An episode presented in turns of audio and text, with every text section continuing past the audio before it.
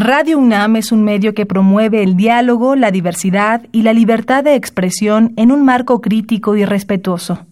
Los comentarios expresados a lo largo de su programación reflejan la opinión de quien los emite, mas no de la radiodifusora. La Facultad de Derecho de la UNAM y Radio UNAM presentan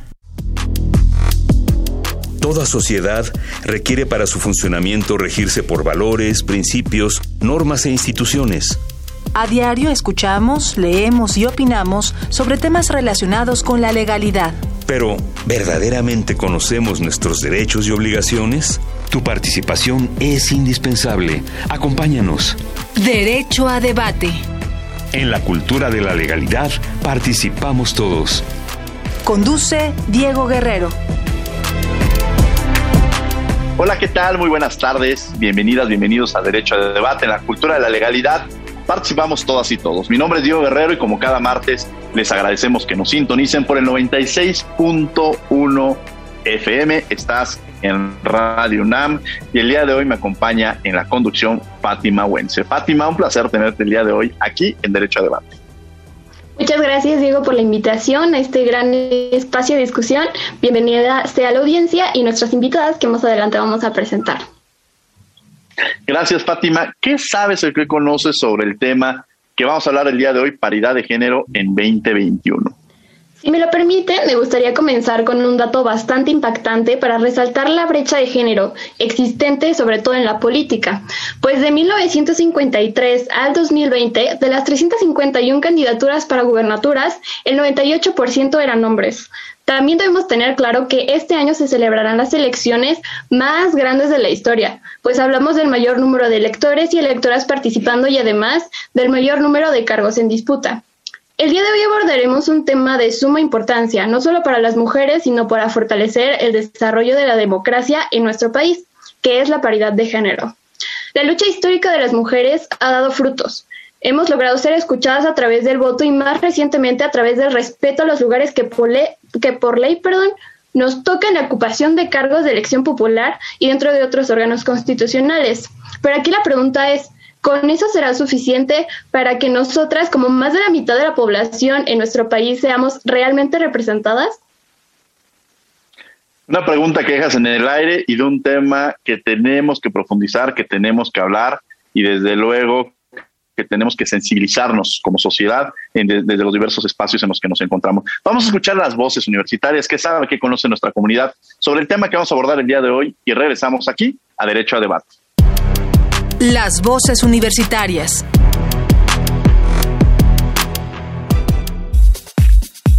¿Crees que en México estamos cerca de la paridad de género? En realidad creo que en México sí estamos muy lejos de la paridad de género, pues se sigue viendo mucho la desigualdad que hay entre hombres y mujeres.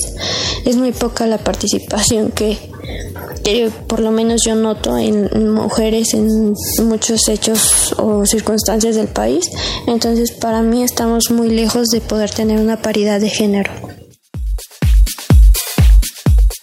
Eh, siendo sincera, creo que hemos avanzado, claro, si lo comparamos con años anteriores, pero aún no creo que estemos tan cerca o que lo logremos en un tiempo cercano porque aún sigo escuchando historias o, bueno, anécdotas de personas cercanas a mí que se les han eh, negado ciertas, eh, ciertos beneficios en sus trabajos o han sido eh, víctimas de acoso al querer participar en algún aspecto de su trabajo. Entonces creo que aún no estamos cerca, pero si lo comparamos con años anteriores, con épocas anteriores, pues supongo que sí hemos avanzado algo.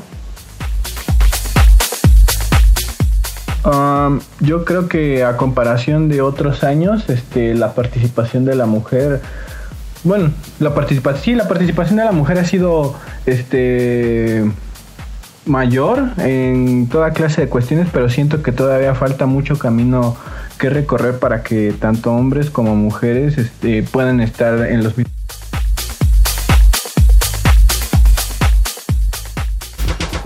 Síguenos en Instagram, Facebook y Twitter como Derecho a Debate. Bien, estas fueron las voces universitarias, lo que sabe, lo que conoce nuestra comunidad sobre el tema que vamos a abordar el día de hoy. Me acompaña en la conducción Fátima. Fátima, ¿quiénes son nuestras invitadas? Con gusto, Diego. Le damos las gracias a la maestra Nancy Correa Alfaro, secretaria de Estudio y cuenta de la Sala Superior de Estudio y cuenta de la Sala del Tribunal Electoral del Poder Judicial de la Federación. Nancy, bienvenida aquí a Derecho Hola, ¿qué tal? Tenerte, por fin. Ay, sí, yo estoy muy contenta, de verdad. Yo ya tenía ganas de pues participar contigo, ¿no? En, en esto que, en estos programas que conduces. Es un gusto, la verdad, ver que, pues, compañeros que uno conoció, digamos, todavía en su etapa de estudiantes, pues eh, laboren, trabajen para la UNAM como lo haces tú, Diego, de verdad. Eh, es un honor, es un gusto y pues felicidades también por tu labor y bueno, gracias también a, quien me presentó, eh, Fátima, mucho gusto, pues a sus órdenes trabajo en el Tribunal Electoral actualmente. Gracias, este, Nancy, bienvenida. ¿Quién es nuestro, nuestra otra invitada, Fátima? Nuestra otra invitada, Diego, es la licenciada Fabiola Judith Espina Reyes, secretaria de Estudio y cuenta de la Sala Regional Especializada del Tribunal Electoral del Poder Judicial de la Federación.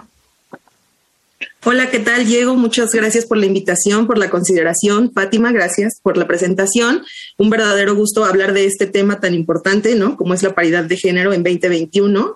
Y aunque no fuera en 2021, la paridad de género es un tema importantísimo y pues muy honrada de participar junto con Nancy para poder hablar de este tema tan relevante. Muchísimas gracias.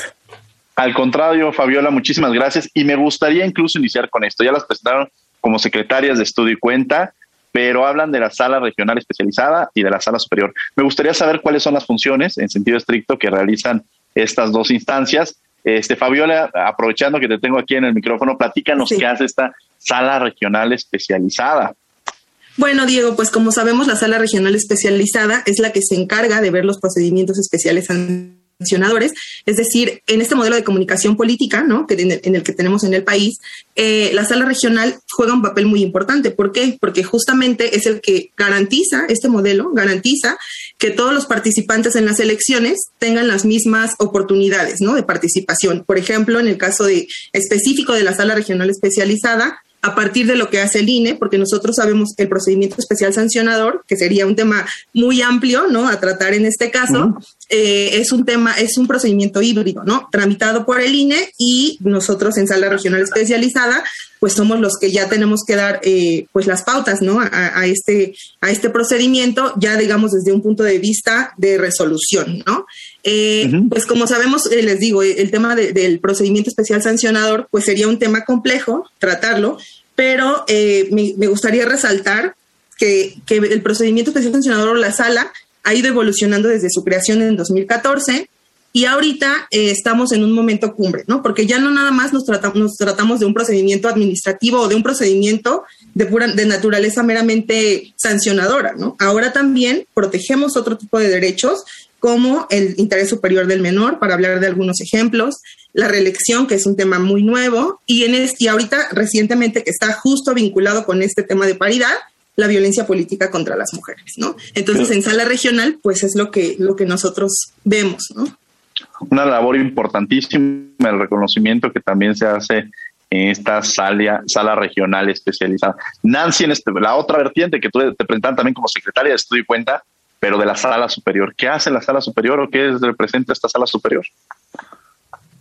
Pues mira, la sala superior es la última instancia de nuestra justicia electoral. Entonces, todos los conflictos, bueno, casi todos los conflictos, pues terminarían o culminarían ahí. Tenemos salas regionales, ¿no? Distribuidas en las cinco circunscripciones, que bueno, salvo casos así excepcionales, estrictos, los conoce también la sala superior. En términos generales, pues, ¿qué hacemos? La tutela de los derechos político-electorales en general. Esto se ha ido ampliando cada vez más. Eh, decir derechos político-electorales no solamente es el de votar, ser votado, no, el de formar un partido político, sino también, por ejemplo, el de acceso a la información, ¿no? De la, información que tienen políticos. Ahora, como veíamos este tema de la violencia política de género, que fíjense, ya no solamente en el caso de un debate político, ¿no? Sino también lo que ocurre en el desempeño del cargo, ¿no? Lo que pasa tal cual en un ayuntamiento, cuando un presidente municipal no deja a lo mejor ejercer el cargo a una regidora nos hemos ido ampliando mucho. La materia electoral es de verdad es muy amplia. Esto que decía también Fabiola, ¿no? De la, de la tutela de los derechos de las niñas, niños y adolescentes. Estamos cada día aprendiendo más sobre esta, sobre esta materia y pues te digo, lo podemos resumir en eso. La Sala Superior tutela los derechos político-electorales, hace un control constitucional legal también en algunos casos de los actos que realizan las autoridades electorales. Entonces, eh, pues esa es nuestra justicia electoral y somos la máxima instancia eh, en, la, en la materia.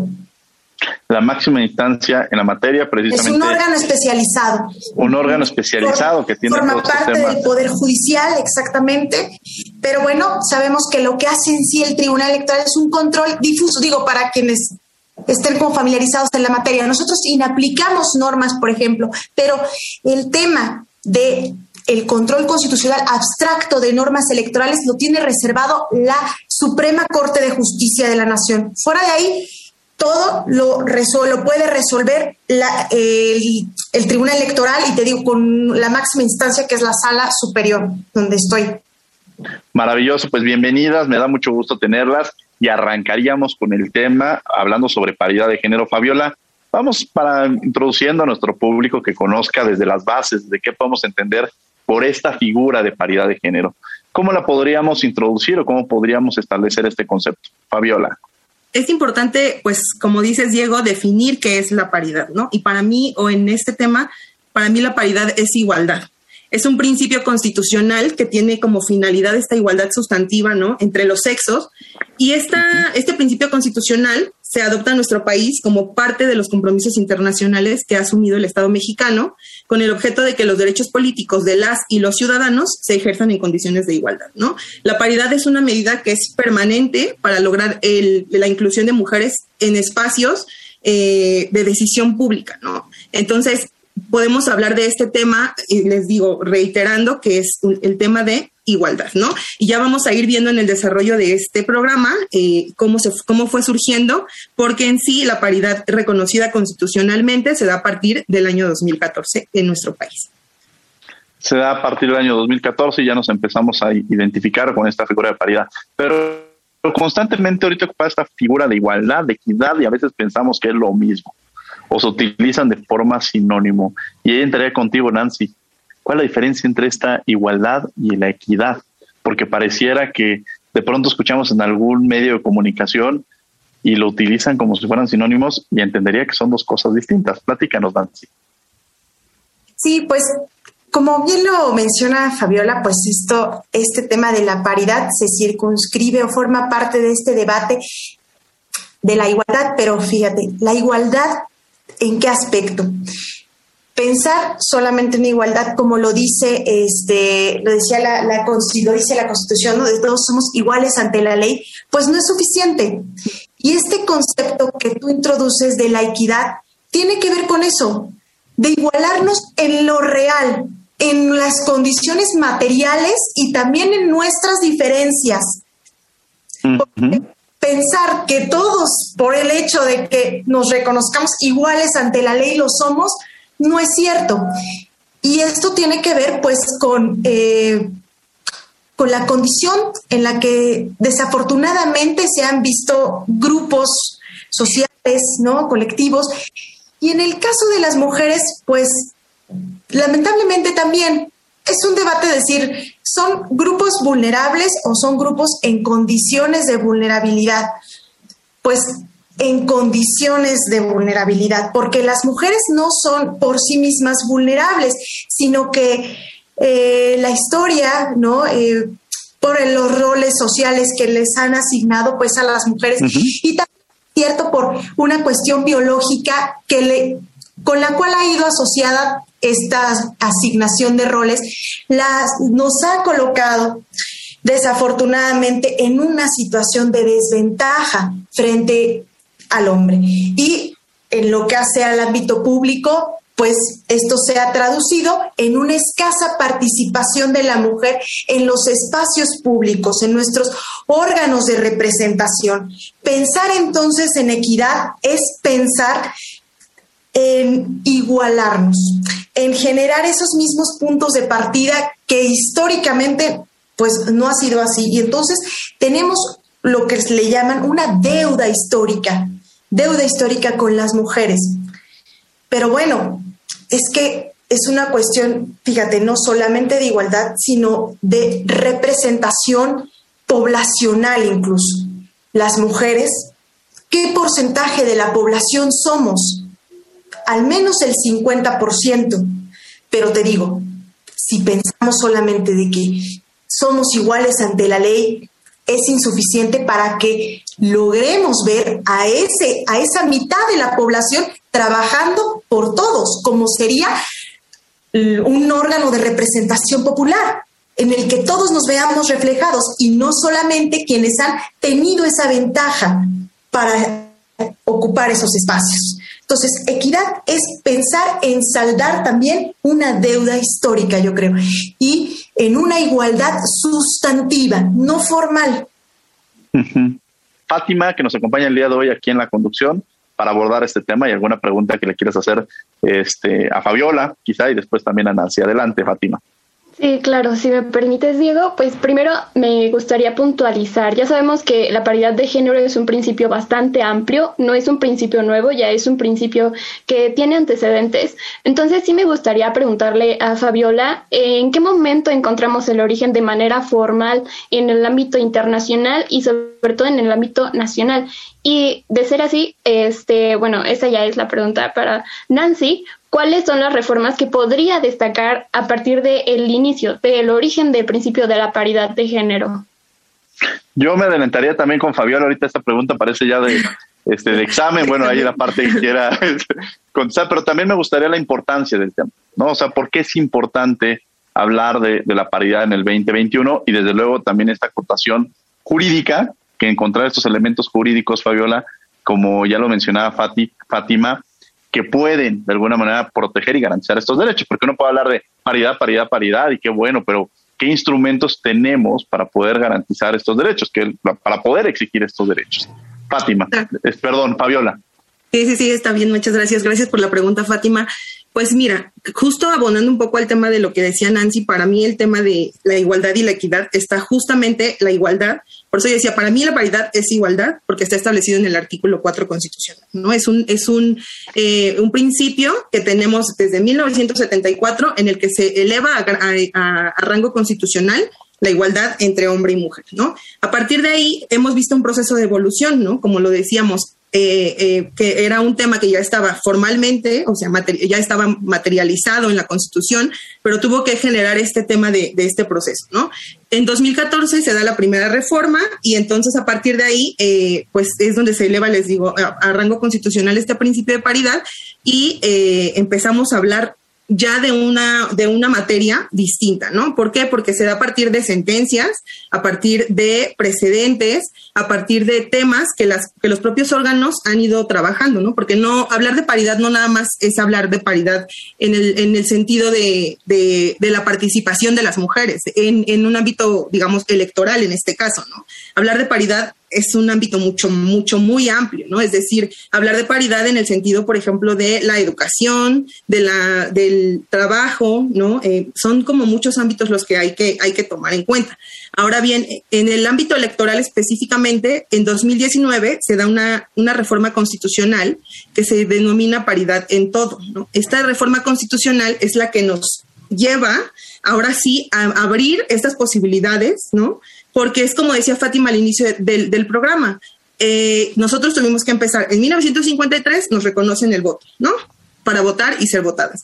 Y posteriormente eh, tuvimos que esperar 26 años para tener a la primera gobernadora y posteriormente 18 años para tener a la segunda gobernadora, ¿no? Que son los datos que justamente nos daba Fátima. Entonces creo que el tema de paridad es, eh, está relacionado con el tema del acceso que tenemos las mujeres a tomar decisiones importantes, en este caso ya eh, trascendentes para la vida política del país en materia electoral, ¿no? Y pues respecto a la, la pregunta que me hacía Fátima, ¿no? O sea, tenemos muchísimos eh, instrumentos internacionales, voy a destacar algunos, ¿no? La Convención Americana, la CEDAW, la Convención sobre los Derechos Políticos de la Mujer, la Declaración de Beijing de la ONU, eh, el Comité para la Eliminación de la Discriminación contra la Mujer, todos estos instrumentos políticos fueron los que nos dieron este marco convencional para que nosotros pudiéramos empezar a trabajar en cuestiones de paridad inclusiva, ¿no? En nuestro país, en diferentes ámbitos, ¿no? Y en materia electoral, por ejemplo, un, un asunto que es muy relevante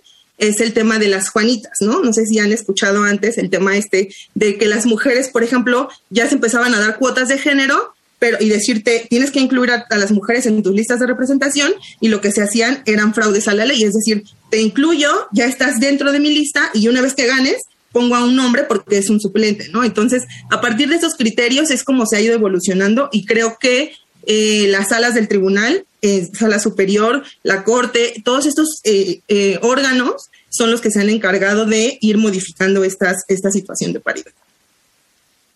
Y esta parte que dices, Fabiola, muy importante. Eh, decían, es, es, que a las mujeres no les interesa participar en política, tenemos que andarlas buscando, ¿no?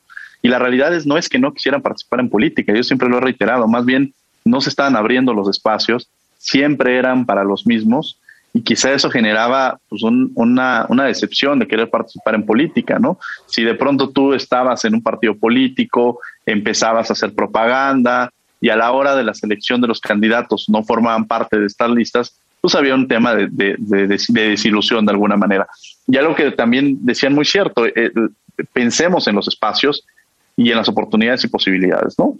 La realidad es que muchas veces cuando se les invita a, participar, hablamos de esta equidad en todas las condiciones, en todas la, las, barreras que se tienen que brincar, culturales, sociales, eh, personales incluso, ¿no? Alguna ocasión alguien me decía en el Instituto Nacional Electoral que cuando estaban buscando a una directora general, ella decía, ¿saben qué es que se me complica porque, porque tengo hijo y tengo que cuidar a mi hijo? Y, y la pregunta era, ¿y los hombres no tienen hijos? ¿Y por qué los hombres no ponen esta condición a la hora de aceptar un cargo. Y eso precisamente son estos roles y cargos sociales que se van marcando y que además pues, es una labor importantísima. Fátima, tenías una pregunta para Nancy que ya la habías hecho, pero si la podemos reiterar para quienes nos están escuchando. Sí, justo me gustaría retomarla y ligarla con la pregunta que ya había hecho. La parte que mencionó Fabiola respecto a la reforma eh, paridad en todo, a mí me pareció un acto político muy curioso porque es poco común que eh, las bancadas de los partidos se pongan de acuerdo y pues fue una reforma que de manera eh, general podemos decir pasó rápido. Entonces me gustaría profundizar un poco eh, sobre la mención, manera general en que consistió esta reforma paridad en todo que como ya mencionó Fabiola, eh, pues fue en el 2019 cuando se comenzó a desarrollar. Sí, gracias Fátima. Pues yo creo que sí, es, es muy importante tu pregunta porque para entender lo que actualmente, bueno, y de cara a las elecciones que vamos a tener este año, es no, no las debemos descontextualizar, como dice Fabiola, de sentencias, de reformas previas, pero esas reformas han sido también gracias a sentencias. Entonces, si nos preguntamos a cuándo fue la primera vez que pues, se contempló esto, empezaron con cuotas, fíjate. Entender la paridad implica pensar primero en cuotas. Antes que cuotas fue una recomendación a los partidos políticos. En el 93 se decía, bueno, pues partidos pues incluyan, ¿no? Incluyan también a, al otro género, pensando en las mujeres, obviamente. En el 96 se introduce por primera vez en el anterior COFIPE, ¿no? ahora ya no es COFIPE, es la Ley General de y Procedimientos Electorales, un espacio, digamos, del 30%. Era el 30% nada más para el otro género. Después de ahí se avanza a un 40%. Y luego, en el 2014, como ya nos decía Fabiola, es la paridad en las candidaturas. 2014, eso a nivel constitucional, previo a eso era solamente a nivel legal. Pero bueno, pues es que el conflicto con los partidos políticos siempre ha estado latente. ¿eh? Esto que, que ahora ya damos por sentado, pues sigue siendo una lucha y lo es todavía a nivel de los estados. En 2019 damos el último paso hasta que hemos dado hasta ahorita a nivel de reformas constitucionales. Pero a nivel de reforma, que sería la paridad en todo, ya no solamente en candidaturas, sino en nuestros órganos de gobierno de los tres niveles, ¿no? Municipal, este, estatal, federal, ¿no? Las autoridades también jurisdiccionales, todo, en todo tiene que haber mujeres, en todo lo público, ¿no? Y bueno, esperemos también que para los privados también esto ya empecemos a exigirlo, ¿no? Porque la eficacia de los derechos es horizontal y es para todos, ¿no? Entonces también los particulares están obligados, estarían obligados a esto, pero bueno, ahorita solamente es a nivel autoridades. Esta, este es el punto a nivel constitucional, pero no quiero que olvidemos que el año pasado también tuvimos una reforma muy importante a ocho leyes a ocho leyes en materia de violencia política de género y también en materia de paridad. Entonces, esta reforma de abril del 2020 es lo que termina ya de configurar nuestro panorama legal constitucional en materia de paridad. Y pues, por ejemplo, una de las reglas interesantes que se incorporó y que hemos tenido también, pues ya por ahí eh, sentencias, ¿no? En la alternancia de género en los órganos jurisdiccionales. Algo que nosotros era una cuestión, ay, no se me escuchan, muy debatida, de si también el poder judicial, los poderes judiciales, las autoridades electorales locales, este, federales, tienen que cumplir con la paridad. ¿No? Entonces, fíjate, ya tenemos dos sentencias donde le ha dicho la sala superior al Senado, va para atrás tu nombramiento que acabas de hacer de, una, de un magistrado electoral local porque no respetaste la paridad. O porque, y no solo la paridad, sino la alternancia de género. Es decir, si tu género mayoritario eran hombres, le toca ahora a la mujer ser el mayoritario. Entonces, van para atrás tus nombramientos. Eso ha sido de verdad lo último y para mí, que no llevo tanto tampoco en la materia, pero sí he visto las dificultades de decirle a un órgano con soberanía, que es el Senado de la República, decirle, hiciste mal tu nombramiento porque incumpliste la regla de alternancia de género o de paridad, me parece de verdad que hemos ganado mucho. Todavía falta, pero hay que también celebrar este tipo de sentencias. Entonces, lo último es esta de paridad, donde una de las reglas interesantes es esa, la alternancia de género, por ejemplo, en los órganos jurisdiccionales, o también que las listas de candidaturas que presentan, los que van a presentar los partidos políticos para esta elección del 2021, tienen que tener al menos dos, por ejemplo, en diputaciones encabezadas por mujeres y además se tienen que ir alternando el género conforme sean los procesos selectivos. Hay mucho que celebrar de verdad y este año vamos a estrenar todo eso. Vamos a estrenar reglas. Quiero decir que en la elección federal pasada, aun cuando no había un marco legal, el INE también instrumentó acciones afirmativas. Fíjense, esa es otra. El marco legal no ha sido impedimento. Los órganos electorales van por más en tema de paridad y dicen, no, no basta con que presente 50 y 50.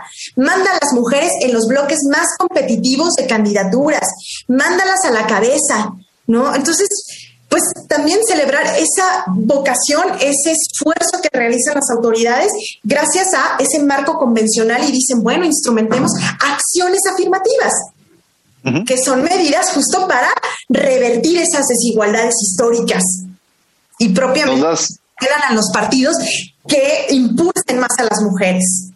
Nos das estas voces de esperanza y de celebrar eh, muchas acciones que se han llevado a cabo, como estas acciones afirmativas que ya mencionas, o la posibilidad de los espacios que se van ocupando. Hay mucho que celebrar, Fabiola. ¿Tú coincides con esta parte? ¿Y cuáles serían los temas y las asignaturas pendientes en un momento determinado que tú dirías, bueno, sí, porque me parece que este es un proceso, eh, decía en alguna ocasión, tuvimos aquí en el programa este, a la ministra en retiro y secretaria de Gobernación, Olga Sánchez Cordero, y decía, pasan, van a pasar muchos años para que veamos de forma eh, mucho más poder hablar o poder entender que efectivamente estamos en un escenario en el cual existe la equidad de género, ¿no? En, todo su esplendor, ¿no? Es un proceso que se va llevando paulatinamente porque también se va generando un cambio cultural. Fabiola, ¿tú coincides con estos logros? ¿Alguno que quieras sumar? Y si en esa contraparte pudieras decir que qué es lo que se requiere o cuáles serían estos temas también pendientes. Sí, yo coincido con el tema, o sea, de lo que dice Nancy, en el sentido de que, pues sí, hay mucho que celebrar porque hemos ido evolucionando, ¿no? En 2009 se hablaba de, explíquenme qué es alternancia, ¿no? Porque ni, siquiera se entendía qué era la alternancia de género, ¿no? Se tuvo que especificar en una sentencia a qué se refería este tema, ¿no? Ahora bien, hemos ido evolucionando, como bien dice Nancy, pero creo que sí faltan muchas medidas afirmativas todavía, muchas acciones. ¿Por qué? Porque obviamente estamos eh, en una cuestión, ok, quiero destacar, por ejemplo, el asunto, uno de los últimos asuntos que tuvo Sala Superior el año pasado, en el que ahora se incluye el tema de que las mujeres, de que los partidos políticos tienen que postular a por lo menos siete candidatas a gobernadores, ¿no? El recurso de apelación 116 de ese año, de 2020. Y lo quiero destacar porque justamente este asunto generó una revolución, ¿no? Para empezar, quién tenía que, o sea, si el, Senado de la República de pronto dijo, es que no, te estás metiendo en, mi reserva de ley y estás queriéndote meter en temas que no te corresponden, ¿no? O sea, tranquilo, estamos tratando de separar estas cuestiones, ¿no? Pero quiero, o sea, yo destaco este asunto porque justamente creo que el tema de incluir siete mujeres para estas próximas elecciones que estamos, eh, ahorita estamos en etapa de intercampaña, eh, creo que es importante porque eh, sí hemos dado un paso, sí es una gran evolución, pero yo pienso, ok, está bien, puedo tener, no sé, 10 candidatas de 15, pero cero gobernadoras, ¿no? O sea, porque ya les incluí, pero ahora cómo les voy a garantizar, como partido político, por ejemplo, que realmente ese acceso va a ser equitativo, que va a ser es igual para hombres, para mujeres, que, el, apoyo que yo le voy a dar a una candidata va a ser real, porque es lo que decía Nancy, ¿no? O sea, antes lo que hacían era, ok, ya, ya cumplí con mi cuota de género, ya la puse en un distrito en el que nunca he ganado, en un municipio en el que nunca he, o sea, ni siquiera tengo representación como partido político. Entonces, eso generaba que todas estas, estas eh, directrices que fue generando Sala Superior a través de sentencias, de decirle, no, tienes que alternar, no, tienes que ir buscando eh, distritos de bloques de competitividad, etcétera, ¿no? Entonces, yo creo que falta mucho todavía porque como dices tú bien, Diego, ¿no? O sea, como decías, no nada más es una cuestión de que, ok, ya tengo el derecho de participar. ¿Y qué pasa si de pronto tengo hijos? ¿Y qué pasa si de pronto tengo que hacer cosas de mamá y de, y de trabajar? O sea, estamos en un entorno en el que realmente pues vivimos en todavía, o sea, en 2021 todavía vivimos en un entorno en el que las mujeres tenemos eh, todavía esos estereotipos, ¿no? Esos estigmas de que, pues, o, trabajas o tienes hijos o, cómo le haces, ¿no? Entonces, justamente creo que no se trata nada más de eh, que todavía estamos en deuda en muchas cosas, ¿no? Voy a poner un ejemplo.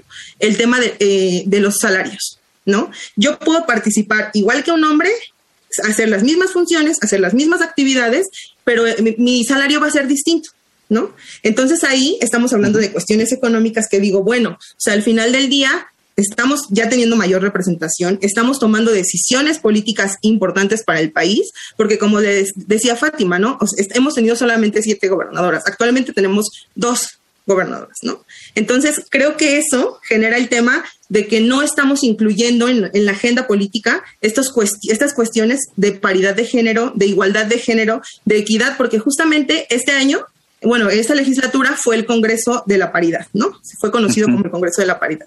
Y en el año pasado salió una reforma de violencia política contra las mujeres, ¿no? Entonces creo que eso se debe a que por lo menos la integración de un órgano estaba relacionado ya con temas que nos interesan a las mujeres, porque no, no quiero decir que los hombres no lo ven igual, porque no es un tema de que, ah, las mujeres contra los hombres, no, no, no, es un tema de participación de todos para que podamos realmente ir generando estas, estas desigualdades que se vean menos, ¿no? Menos notorias, porque es como, nos, como decían, no es un techo, o sea, vamos, es, no, es, es, el piso para empezar a, a, escalar a partir de estas reformas que se están haciendo en esta materia, ¿no? Eh, claro, bueno, retomando esta parte de, la, de los obstáculos que hemos tenido y qué es lo que hace falta para que la paridad sea una realidad, me gustaría, si me lo permiten, este, introducir una pregunta a Nancy. Eh, yo considero que otro de los obstáculos es que muchas veces tenemos los instrumentos, pero no sabemos cómo aplicarlos y a qué autoridades eh, este, dirigirnos. Entonces me gustaría que nos dieras alguna pequeña recomendación de si yo, por ejemplo, como mujer, eh, pues me, me es vulnerado algún derecho político electoral, a dónde me tengo que dirigir y pues con qué elementos me tengo que dirigir. Igual esto que dices, Fátima, es bien importante porque también todo queremos que sea la justicia electoral, ¿no? Y en violencia política, pues eh, no todo puede ser resuelto, por ejemplo, por las autoridades electorales. Entonces, tenemos que ver en materia electoral si te afecta o no un derecho político electoral. Esa es la clave, que te impida desempeñar el cargo para el cual fuiste electa, que te impidan eh, participar en tu partido político, ¿no? que te nieguen una candidatura. Eso es electoral, pero si no, entonces tendrás que ir a la justicia ordinaria. Pero en materia electoral, pues están las autoridades electorales de cada entidad federativa. Y, por ejemplo, en violencia política tienen que sustanciar tal cual un procedimiento donde se desahogan eh, pruebas, donde hay alegatos, donde hay este, audiencias, ¿no? Y después de eso se va al tribunal local de la entidad. Ya después de ahí, pues puedes ir a la instancia federal. Pero hay que acotarlo únicamente en los casos donde se ve afectado un derecho político electoral. Entonces, esto, pues si quisiéramos, ¿no? Porque yo he escuchado este sentir de que, pues las autoridades, las normales, bueno, la justicia ordinaria, pues a veces no igual, porque en materia electoral vamos con plazos muy breves, muy, muy breves. O sea, en cuatro días tienes que presentar una demanda, ¿no? Generalmente no tardamos más de 15 días en resolver este, sentencias, ¿no? pero sabemos que pues esta lógica, este ritmo no lo traen todas las autoridades.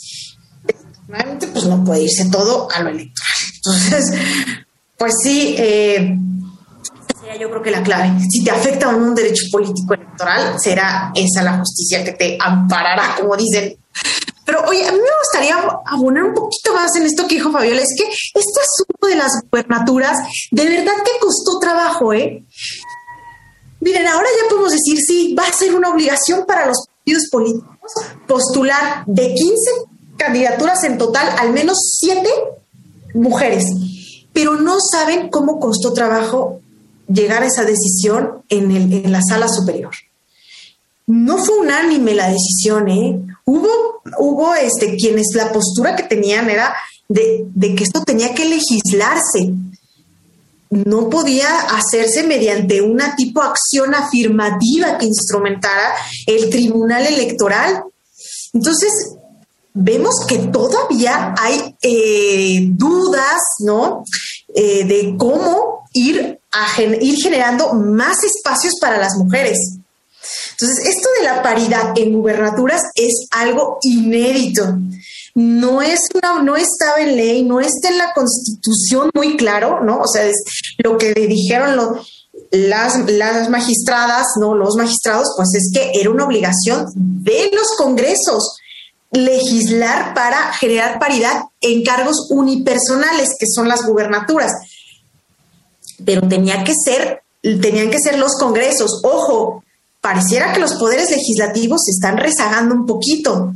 ¿no? Hay que entonces irles recordando, ¿verdad?, que la paridad ya es un mandato constitucional, ya no son cuotas, como les decíamos, estos espacios de, bueno, con que postules unos 30 y postular y ya. No, ahora es no solamente postula, sino además paridad en la integración. En el tema de gubernaturas se va a quedar en, en una cuestión de candidaturas.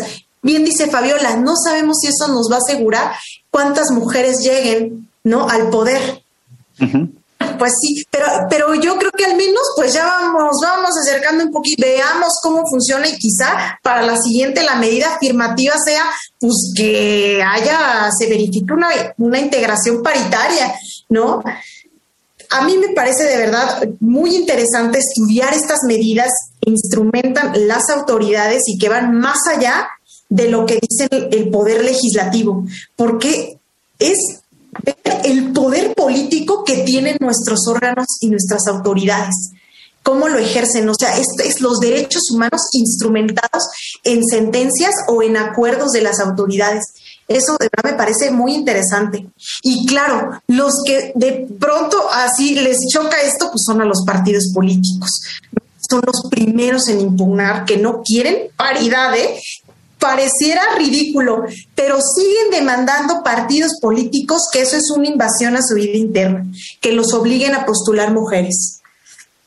Yo esta semana tenemos un asunto así, ¿eh? donde en un estado instrumentaron medidas afirmativas ¿no? Para como asegurar no solamente la postulación paritaria, sino que, a ver, partido manda a bloques competitivos a las mujeres, o por ejemplo, si vas a postular a un hombre, puedes postular a una mujer suplente. Y un partido político puso los así, o sea, que esto, ¿por qué? ¿Quién, quién, este, quién eres tú, autoridad local, para instrumentar esto? A mí me parece sorprendente porque digo, pero es en tu beneficio. Van a votar más por ti si ven que incluyes a las mujeres. O sea, ¿quién va a querer un partido que rechaza a las mujeres? Bueno, a lo mejor, ¿verdad? Es que estamos tan polarizados que puede ser que ahora la bandera sea esa, ¿no? Decir, yo no quiero a las mujeres. Bueno, ya mencionamos que no ha sido suficiente con los instrumentos que tenemos y de manera lamentable pues creo que ya es algo que permea en la cultura mexicana y como ya lo mencionó Diego no solo en la cultura mexicana sino en gran parte del mundo pero eh, bueno creo que es una pregunta un tanto amplia y abierta pero ¿qué es lo que propondrían para que la paridad de género en unos cuantos años más llegue a ser una realidad para las futuras generaciones? Bueno, yo creo que primero entender, o sea, empezar con la educación. Para mí eso es un tema de educación desde, desde que somos niños, etcétera, porque son lo que te decía, ¿no? Estereotipos que nos van metiendo a la cabeza, ¿no? Como de la, ah, la niña con su ropa rosa, el niño con su ropa azul. O sea, empezamos desde ahí, ¿no? Desde la educación para mí. Eh, porque son temas que a veces tenemos arraigados que ni siquiera nos damos cuenta, ¿no? O sea, son patrones que vamos repitiendo sin siquiera eh, analizarlos, ¿no? ¿Por qué? Porque pues es lo que nos enseñaron, no es a lo que estamos acostumbrados, ¿no? Entonces, para mí es importante primero la educación en estas materias y la educación en general, ¿no? O sea, no hacer como este tipo de distinciones. Para mí, otro punto sería el tema del lenguaje, de cómo nos tratamos, ¿no? O sea, de hablar justamente lo que hizo justamente el artículo 41, que es uno de los que trata paridad, ¿no? Hablar de la ciudadanía, no hablar de las ciudadanas y los ciudadanos para tener que hacer este tipo de aclaraciones, ¿no? Para mí otro tema sería eh, importante el lenguaje, ¿no? Para mí también es súper importante en este tema de la paridad de género entender que no es lo mismo decir que la mujer es igual al hombre. Para mí el tema es decir, mujeres y hombres somos iguales eh, es un tema de que no es que la mujer se tenga que meter a la estructura que ya creó el hombre, ¿no? Sino eh, e intentar equiparar estas situaciones, es decir, no me quiero meter a la estructura que tú ya tienes. Lo que yo quiero hacer es crear políticas, justamente lo que, lo que te digo ahorita. De pronto, si una de las gobernadoras llega, eso nos da de alguna forma una señal, ¿no? Para decir, sí se puede, o sea, yo puedo participar, puedo tomar decisiones, puedo eh, hacer todo este tipo de, cuestiones que para mí son importantes, ¿no? Desde niñas, en la universidad, ¿no? Lo que te decía. Entonces, para mí el tema es entender hacia dónde queremos ir, hacia dónde queremos ir con este tema de paridad, ¿no? Porque no se trata nada más hablar de paridad, porque como decía Nancy, eh, llegas a paridad y ahora viene otro tema, violencia política de género, ¿no? Entonces, para mí es importante esto, este tema de que eh, podamos introducir elementos en la Constitución, en las acciones afirmativas, en la forma de desarrollarnos que puedan aportar para los dos, para los géneros, tanto de hombres como mujeres, y que no sigamos siendo subrepresentadas, ¿no? Que podamos eh, tener igualdad de circunstancias en el derecho y en el hecho. Aprovecharía aquí, Fabiola, para en, tu contexto, ¿no? Y también después me gustaría hacer esta pregunta a Nancy relacionada con esta pregunta que hace Fátima. En tu contexto o lo que has vivido tanto como estudiante, ahora en estos órganos jurisdiccionales, tu entorno, ¿crees que ha habido cambios o vives en un entorno en el cual, laboralmente hablando, existe esta paridad eh, de género de la que estamos hablando el día de hoy? Y, cómo la, has vivido, ¿no? Porque me parece que eso también es importante. De pronto hablamos, es que los partidos, es que del otro lado de la cancha está pasando eso, ¿no? Pero en mi experiencia personal, cómo la estoy viviendo y cómo la he vivido, ¿no? Fabiola. Sí, claro. Pues mira, en mi caso particular, yo tengo cuatro hermanos hombres, ¿no? Yo soy la única mujer. Entonces, pues siempre mi mamá, eh, como les digo, ¿no? De alguna forma, pues inconsciente, hacía un poco el tema de que pues, la niña y los niños, ¿no? O sea, por ejemplo, mis hermanos se dormían juntos, yo no me podía dormir pues con ellos, pero hacía otras cosas, ¿no? Por ejemplo, jugar carritos y jugaba con ellos y pues no había ningún problema. O sea, mi mamá no me decía, ay, no puedes jugar carros porque eso es para niños. O sea, esas, esas ideas eh, nunca las metieron, digamos, en nuestra, o sea, como separación en mi familia, ¿no? Y la verdad es que también ello, eso me ha impulsado mucho porque mis hermanos siempre era de, tú puedes, o sea, aunque sea una niña, ¿no? Aunque fuera, este, la mujer de la casa, ¿no? O sea, nunca fue de, tú lavas los platos de tus hermanos o eso como se ve muchas veces en las casas, ¿no? O sea, en nuestro caso era todos igual, tú tienes que aprender a lavar los platos, tú tienes que aprender a hacer tus cosas, o sea, seas niño o seas niña, ¿no? Era, era el mismo tema. Y como dice, en la universidad, pues yo podía ver ya empezar a ver cambios, ¿no? O sea, en las clases, por ejemplo, éramos la mayoría de mujeres, ya se empezaban a ver menos hombres en las clases, no sé ahorita, ¿no? Cómo estén las integraciones en la facultad, pero éramos muchísimas mujeres ya, éramos muchísimas mujeres que además salíamos de nuestro entorno, es decir, por ejemplo, utilizar transporte público o hacer cosas que pues a lo mejor en otra época no se hubiera podido porque era, pues, ¿cómo va a ser que tú te vas a ir sola a la facultad y salir a las nueve de la noche? O sea, era casi imposible. ¿No? Ahorita, pues creo que, se ha ido justamente evolucionando y particularmente, digamos, en la sala, en la sala regional especializada, que es donde yo trabajo, en la ponencia en la que estoy con el magistrado Rubén Lara, creo que la verdad él ha intentado mucho este tema de, generar eh, igualdad para todos, ¿no? Es decir, tanto las mujeres como los hombres podemos participar en los mismos eh, asuntos, eh, podemos, es decir, no porque yo sea mujer me van a dar los asuntos de violencia política, ¿no? Porque pues al final del día podrías estar como con esa nube, ¿no? De, de como soy mujer, entonces tengo un matizaje, exacto, ¿no? Entonces, no, aquí es como todos participan de lo mismo, no hay como esas diferencias, al contrario, creo que nos impulsa muchísimo, ¿no? A las mujeres a decir, tú puedes, por ejemplo, esta participación, tú puedes, ve tranquila, respira, ¿no? O sea, como esas cosas que la verdad te impulsan muchísimo, porque además justamente eh, yo, por ejemplo, en el caso de él, pues empecé siendo su alumna, ¿no? O sea, fui su alumna en la facultad, después lo encontré en la corte y tal, y él es el que me ha ayudado a, eh, a ascender, ¿no? Es decir, o sea, me ha dado la oportunidad en el sentido de que pues me dice, pues este trabajo lo veo bien, etcétera, y me ha ayudado. Entonces creo que también es un tema, y no es una mujer, ¿no? Entonces creo que es un tema no, no de género, o sea, no de que si eres hombre o eres mujer, porque justamente creo que es un tema de trabajo. Es lo que le decía Fátima, ¿no? De, de identificar qué es lo que tú quieres hacer, ver cuáles son las posibilidades que tienes y encontrar en tu camino personas que te vayan apoyando a no quedarte nada más en en, ah, bueno, pues tú como eres mujer, la secretaria, ¿no? La secretaria que tomas notas, no, es decir, participar en las mismas condiciones.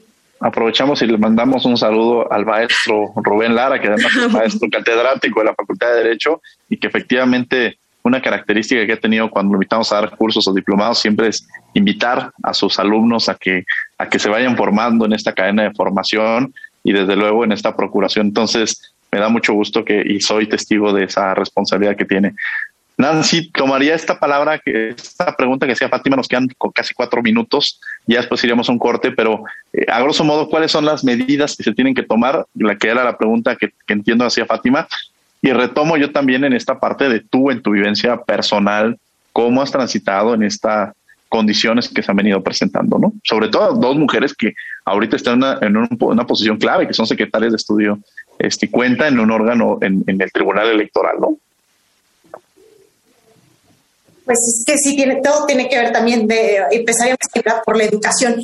Pero en el ámbito, en el ámbito político yo también diría, pues, pues sanciona, empezar con sanciones más fuertes también para los partidos políticos. Mira, la verdad es que esto de, la lista de infractores, eh, de violentadores de género, que creó también el Tribunal Electoral, yo tenía mis dudas, ¿no? Bueno, hasta la fecha, como que, ay, es que es súper dura la medida. Es la muerte política para, para hombres y para mujeres, ¿eh? Porque también las mujeres podemos ser violentadoras de género.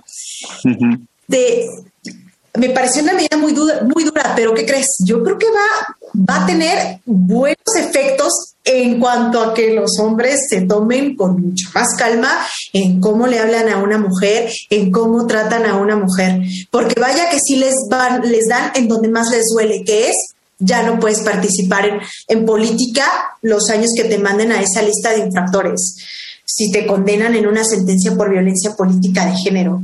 Entonces yo creo que una medida así por ejemplo, si un partido incumpliera con la paridad, decirle, mm, pues ¿qué crees que ya no te puedes, ya no puedes postular candidaturas en el próximo proceso? O sea, una sanción fuerte, híjole, ahí de verdad les vas a dar donde más les duele y ahí sí cambian, ¿eh? Ay, yo creo que desafortunadamente sí funcionamos con premios y castigos, ¿no? Entonces, yo creo que esto de que les digas ya no puedes postularte o ya o te voy a bajar tus candidaturas serían medidas excelentes para este pues, pues, ir cambiando estas prácticas, ¿no? Estas prácticas de los partidos políticos y de los candidatos o candidatas también. Y bueno, eh, en cuanto a mi experiencia, ¿no? Y voy a hablar en concreto de, lo que ha sido en mi trayectoria en el Tribunal Electoral, pues he tenido la verdad la fortuna de tener, fíjate, jefes, hombres, ¿no? que han sido bastante sensibles en el tema y que, como dice Fabiola, nos han dado la confianza. Creo que en, las mujeres, fíjate que yo he visto que si hay una cuestión hasta psicológica, fíjate, son, son las que luego más trabajan, las que se quedan más tarde, las que dominan los temas y no sé por qué luego nos ponemos nerviosas, porque nos exigimos demasiado. ¿Sabes? Creo que creo que hasta, o sea, más que los hombres, pero además nos ponemos varas así altísimas, ¿no? Tenemos que demostrar que no nos contratan por nuestra cara, sino que sabemos y, tenemos que, ¿no? Decir todo, ¿no? Entonces nos memorizamos todo y, y somos tan exigentes que yo diría, hay que relajarnos un poco más y hay que confiar más en lo que somos, ¿no? Estudiar normal, pero tampoco de verdad eh, ponernos así, ¿no? Montañas tan enormes que, que a veces son las mismas que nos terminan ahogando y que nos generan esas inseguridades de decir, ay, es que me pongo nerviosa. No, confiemos más en nosotras, confiemos más, generemos esa confianza. Y creo que ayuda mucho ver esos, ver que mujeres, ¿no? Eh, sí ocupan estos espacios y que lo pueden hacer, entonces, como dice Fabiola, si es una cuestión de ejemplo, decir, ok, ella pudo, yo también. ¿Qué es lo que nos diferencia? ¿Qué es lo que nos diferencia? Vamos a descubriendo tus derechos y regresamos a la última y nos vamos. Estás en Derecho a Debate. Descubriendo tus derechos. Derecho a un medio ambiente sano para el desarrollo y bienestar. Es la facultad que tiene toda persona como parte de una colectividad de exigir la protección efectiva del medio ambiente en el que se desarrolla, pues su vulneración puede afectar directa o indirectamente otro de sus derechos, los relativos a la protección de la salud, a la integridad personal o a la vida. Un medio ambiente sano es un derecho humano. Conservemos juntos su buen estado. Escuchas Derecho a Debate.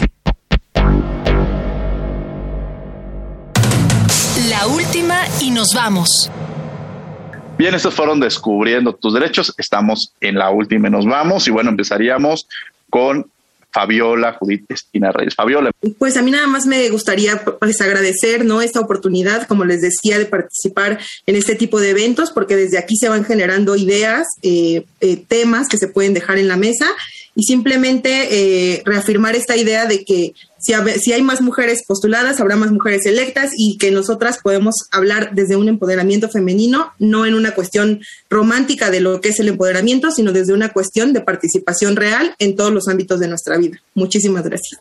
Nancy, en la última nos vamos.